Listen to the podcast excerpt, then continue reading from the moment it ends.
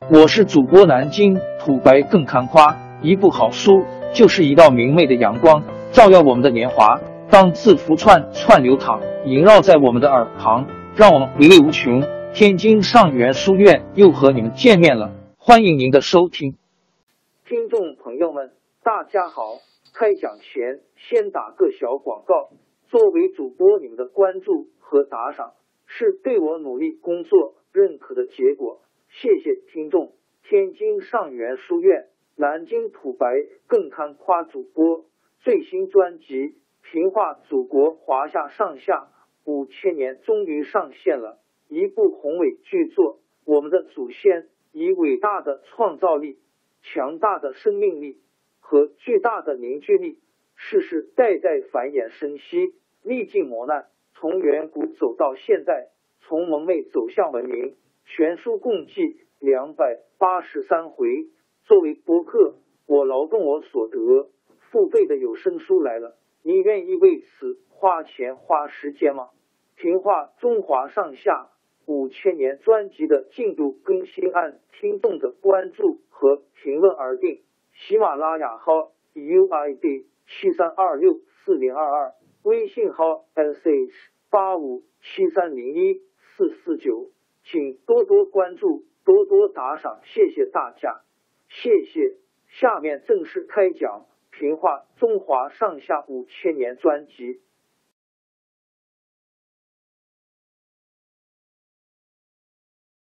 唐王朝收复两京以后，安庆绪逃到河北，占领六十座城，继续顽抗。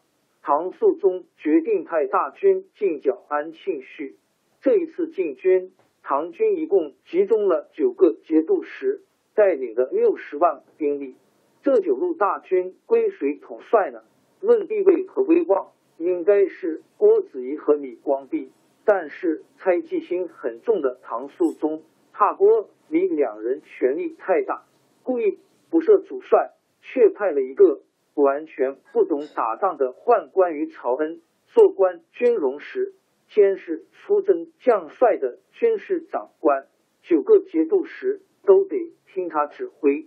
唐军攻打邺城的时候，史思明又举兵反唐，从范阳带兵救援安庆绪。六十万唐军准备跟板军决战，还没来得及摆开阵势，忽然刮起一阵狂风，吹得沙尘弥漫，天昏地暗。九路大军没有统一指挥。就都像受惊的马群一样逃散了。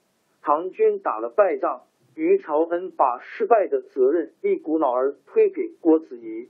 唐肃宗听信于朝恩的话，把郭子仪朔方节度使的职务撤了，让李光弼接替郭子仪的职务。这时候叛军又发生内讧，史思明在邺城杀了安庆绪，自立为大燕皇帝，整顿人马。向洛阳方面进攻，李光弼到了洛阳，洛阳的官员听到史思明的兵势猛，有点害怕，有人主张退到潼关。李光弼说：“现在双方势均力敌，我们退了，敌人更加猖獗，不如把我军转移到河阳（今河南孟县），进可以攻，退可以守。”李光弼下令把官员和老百姓全部撤出洛阳。带兵到了河阳，等史思明进洛阳的时候，洛阳已成了一座空城。史思明要人没人，要粮没粮，又怕李光弼偷袭，只好带兵出城，在河阳南面筑好阵地，和李光弼的唐军对峙。李光弼是个久经沙场的老将，他知道眼前的兵力不如叛军，只好智取，不好立功。他听说史思明从河北带来一千多匹战马，每天放在河边沙洲洗澡吃草，就命令部下把母马集中起来，又把小马拴在马厩里。等叛军的战马一到沙洲，就把母马放出来和敌人的战马混在一起。过了一会，母马想起小马，嘶叫着奔了回来，敌人的战马也跟着到。唐军阵地来了，史思明一下子丢了上千匹战马，气得要命，立刻命令部下集中几百条战船从水路进攻，前面用一条火船开路，准备把唐军的浮桥烧掉。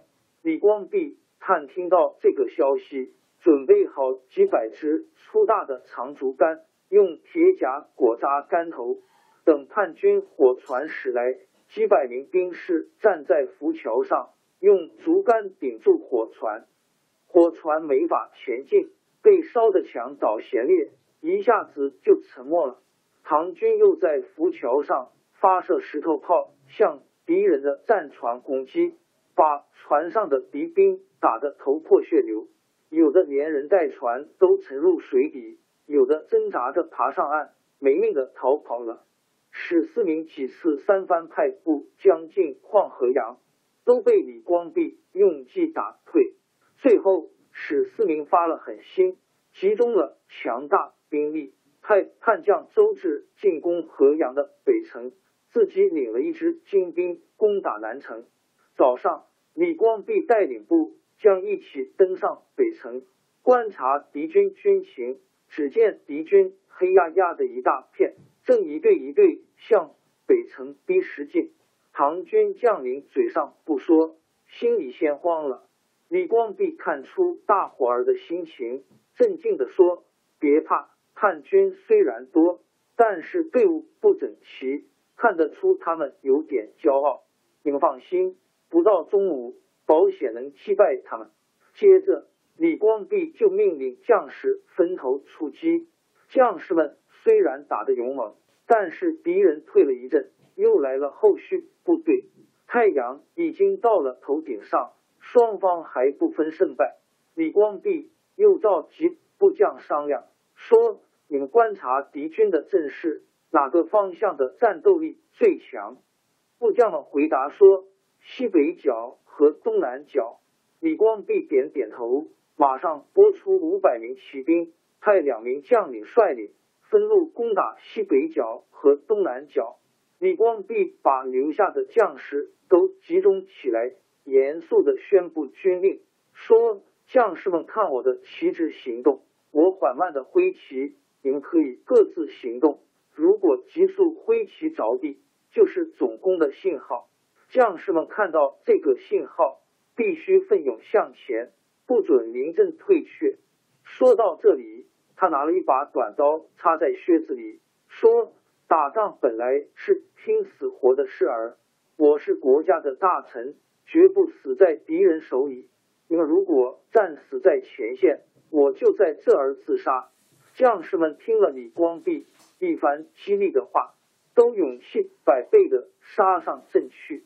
没有多久，不将郝廷玉从阵前转身奔回来，李光弼立刻派兵士带着他的箭营上去，要把郝廷玉就地斩首。郝廷玉见传令的兵士要杀他。大声叫嚷起来！我的马中了箭，并不是退却。传令的兵士报告李光弼，李光弼立刻命令给郝廷玉换上战马，重新上阵指挥作战。李光弼看到唐军士气旺盛，就急速挥动旗帜着地，下令主攻。各路将士看到城头旗号，争先恐后的冲进敌阵，喊杀声震天动地。叛军受到猛烈的攻击，再也抵挡不住，纷纷溃退，被唐军杀死、俘虏了一千多，还有一千多兵士被挤到水里淹死。攻北城的叛将周至逃走了，史思明正在继续进攻南城。李光弼把北城俘虏来的叛军赶到河边，史思明知道周至已经全军崩溃，不敢再战。连忙下令撤退，逃回洛阳。李光弼连续打退史思明的进攻，双方相持了将近两年。唐肃宗听信于曹恩的话，命令李光弼攻打洛阳。李光弼认为敌人兵力还很强，不该轻易攻城。唐肃宗接二连三派了宦官逼使他进攻。李光弼冒险进攻，果然打了个败仗。李光弼也被撤了主帅的职，史思明去了一个强大对手，就乘胜进攻长安。幸亏在这个时候，叛军发生了第三次内讧，史思明被他儿子史曹义杀死，汉军内部四分五裂。公元七百六十三年，史曹义兵败自杀，从安禄山发动叛乱，一直到史曹义失败，中原地区打了八年的内战。历史上把这件事称为安史之乱。在王朝更迭，江山易主，世事山河都会变迁。其实我们无需不辞辛劳去追寻什么永远，活在当下，做每一件自己想做的事，去每一座和自己有缘的城市，看每一道动人心肠的风景，珍惜每一个擦肩的路人。纵算经历颠沛，尝尽苦楚，也无怨悔。感谢您的收听，朋友们，让我们下期再见。